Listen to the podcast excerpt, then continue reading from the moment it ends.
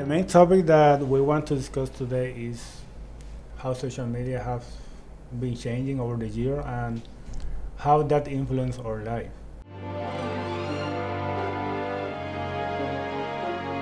Something very interesting I wanted to bring up about like sort of censor- censorship in social media.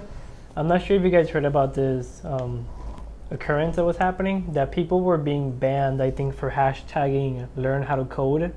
Oh no, Um, I, I didn't read that. Yeah, so I think it was BuzzFeed, if I'm not mistaken. Like a bunch of BuzzFeed journalists were um, lost their jobs because I think they were losing a lot of um, a lot of momentum. hmm So a lot of them lost their jobs, and there was, you know, of course, complaining that they don't know where to find a job and so on and so forth. Yeah. So the learn to code, that phrase, came.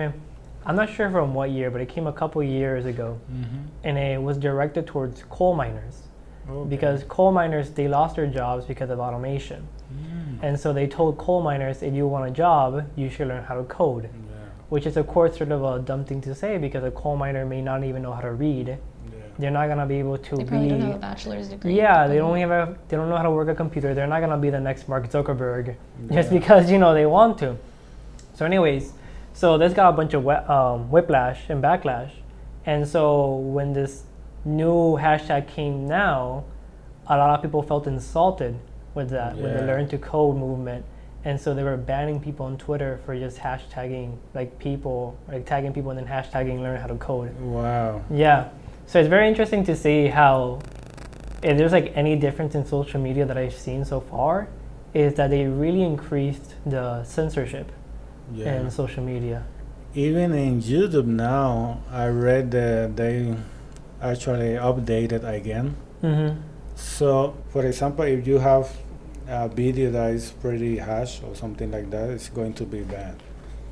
But now, if you uh, talk about something like too controversial, it's going to be banned too. How is this going to be like in the Mhm. future? Now it's going to be like, oh, if I mention something maybe like that, Yeah. You just be banned. I don't know how you define like uh, the uh, public's freedom to speech, anything like. Mhm. But I guess you have to see who is own like who is um, dictating these guidelines, because I don't want to put any political spectrum or anything, but it does sound like very liberal leaning. Uh-huh. These guidelines, like you can't mention anything controversial. I think even Lau- uh, Steven Crowder, the guy who does the Change My Mind, Mhm. Uh-huh. um, he's always getting trou- in trouble with YouTube because the things he, he posts on YouTube are too controversial or they offend people. Yeah. Same with PewDiePie. Um, recently, I think he got demonetized, Oh yes. Mhm. and now his videos are appearing on the featured, and he's like number one on YouTube right now, Mhm. Yeah. just because he's like very controversial or does a lot of racist Mhm. jokes and all that. So I guess you have to look um, what political spectrum they're in, Yeah. and that sort of you get the bias in the in the guidelines. I never have read who said that those guidelines. Like, It's I don't know team, who- but the Yeah, it's probably vary. just uh, like a team that w- a representative of YouTube or Facebook, and maybe they set up a team of what's, you know, appropriate and what's not appropriate. Mhm. yeah. But it's really weird, like who determines that? Because like appro- like what's appropriate and what isn't, it's sort of based more on culture, yeah. and that changes like every single year. Yeah. You know, because one year we're talking about, I'm not sure now in Facebook actually they they're now censoring a lot of memes. Oh really? Now- yeah, and yeah, I- I don't Facebook is censoring. Facebook, you don't have Facebook. No, I don't have Facebook like almost for two years now. Oh, you're keep it that way. Like just stay, yeah, stay out of the the fish tank. Just stay out of the waters. Yeah, but now they're like, if um, you know, I'm not saying I promote these these jokes or anything, Mm-hmm. but it's interesting to observe that now any meme, specifically about 9/11, Mm-hmm. gets censored. Wow. No matter how discreet, and I've seen very discreet memes, they get censored. E- even the like the Simpson because Yeah. I saw Yeah. the Yeah, definitely. Even the little magazine you're talking about, that Yeah. except like I think nine dollars in the two Yes. towers, yeah, that'll be that gets censored. Yeah. Another thing that I want to, to talk is about how social media influence your confidence because for example in social media like all everything that you see is amazing like Mhm. amazing uh, musician amazing stunts anything like everything Perfect is bodies, great just Yeah, perfect Everything. bodies. Yeah, they just say how it is. everything is so great so now there is a problem with that because if you don't realize that real life is not like that. Mm-hmm. Like for example, if I'm uh, learning how to play the guitar, I'm not going to be a super player in, in a week. I think it's more important to acknowledge the process of of learning something than just the, the product. Maybe I can play that song on the guitar, but it's not as great as something that I see on Facebook. Many people don't realize that. Mhm. Maybe you guys do, but many people don't. And I think that is, uh, for that reason, for me, the internet in some way, social media is like an illusion paradox. Because if you don't realize that, you're going to be in, in big problems. So yeah. Yeah, I definitely agree that for whatever pe- for whatever reason, people don't like sharing the process Yeah. of yeah. growing. I think that's uh, not necessarily a social media thing. I think that's always been the case, but social Mhm. media really amplifies it because that's where you get the quote um, "never show work in progress." And like most Mhm. artists, for example, they will never show a piece until it's completely done. Yeah. Um, maybe some musicians will not show you a song until it's completely composed. Yeah. yeah. But I think the the problem with social media is that um, it really does focus us to have um, an inclination towards instant gratification. Yeah. And so, like, we think that if we practice for three hours, we should be just as good as this one guy Mhm. who has been practicing for 20 years, Right. but he'll put on Instagram that he's only been a musician for five. Mhm. And you really don't know. And so I think with social media, we just taught people that everything should be quick, everything should be fast, Yeah. especially as technology gets quicker, transportation gets quicker, and we just sort of divert our attention away from the process and more from the product. Yeah.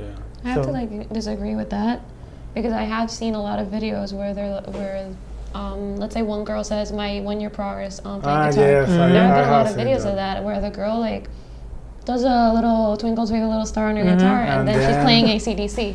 You know, Yeah. I was a have never boom. seen a video like Yeah, that actually. they're Yeah, actually I pretty see one famous. Yeah? for the violin.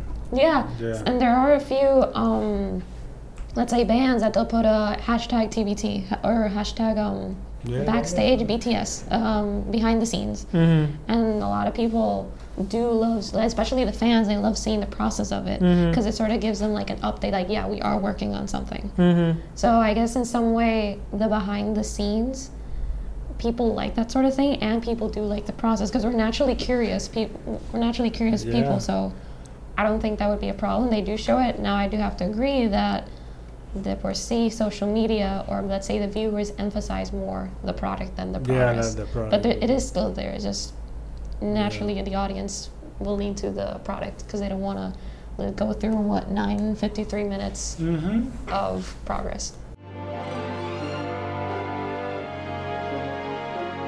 What is so special that people really value a video depending of the The of how many views like.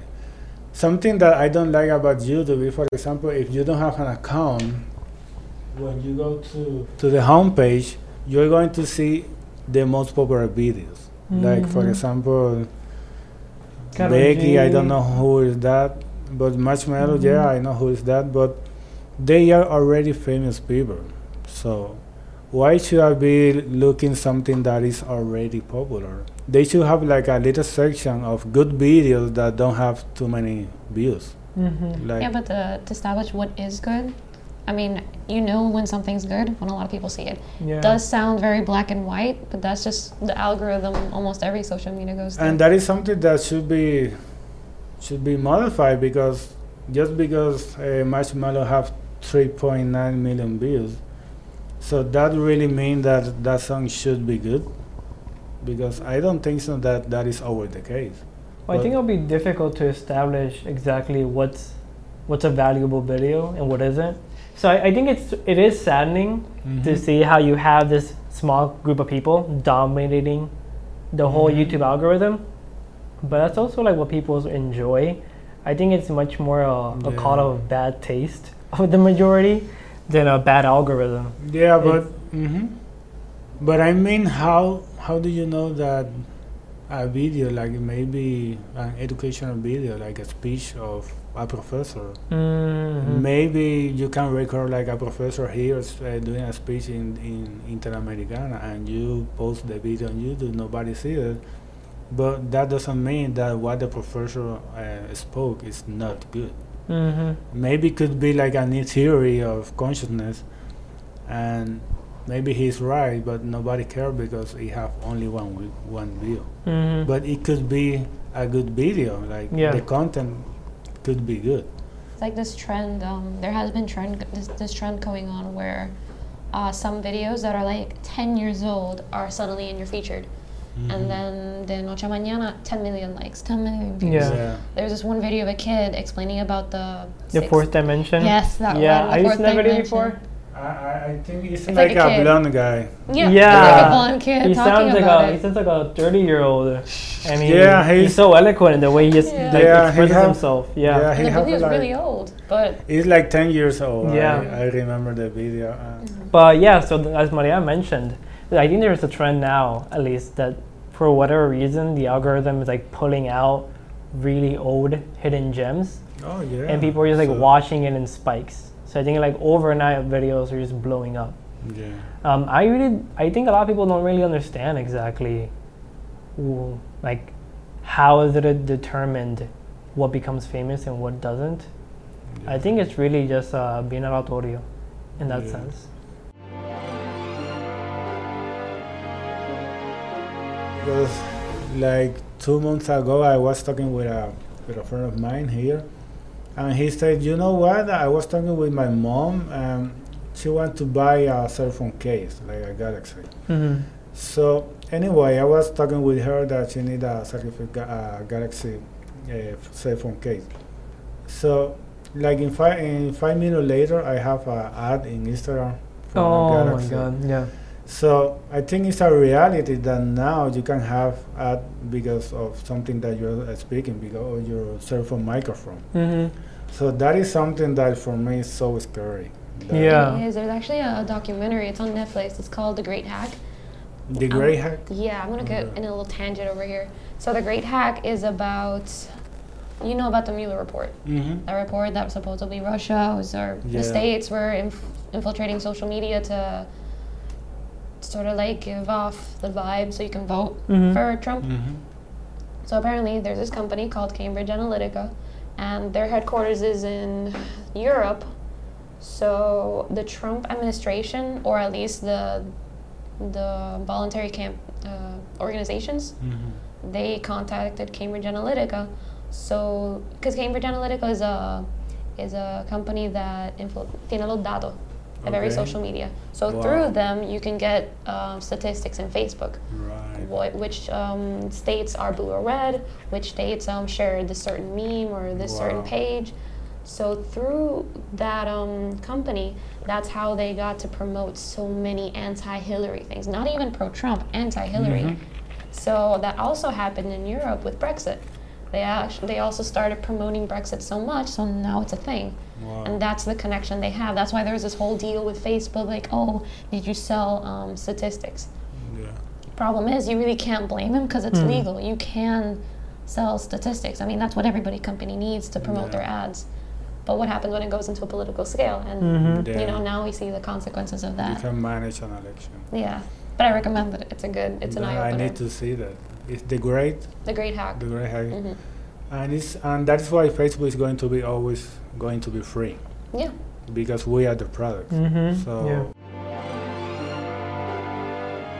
I want to sponsor. I think it costs like $15, $30 to sponsor some ad of your company. Mhm. And say if you have a band and you want to sponsor to to do, uh, people around San Germán that like this certain music, you can do that just by Yeah. thirty dollars, and you'll start getting the ad.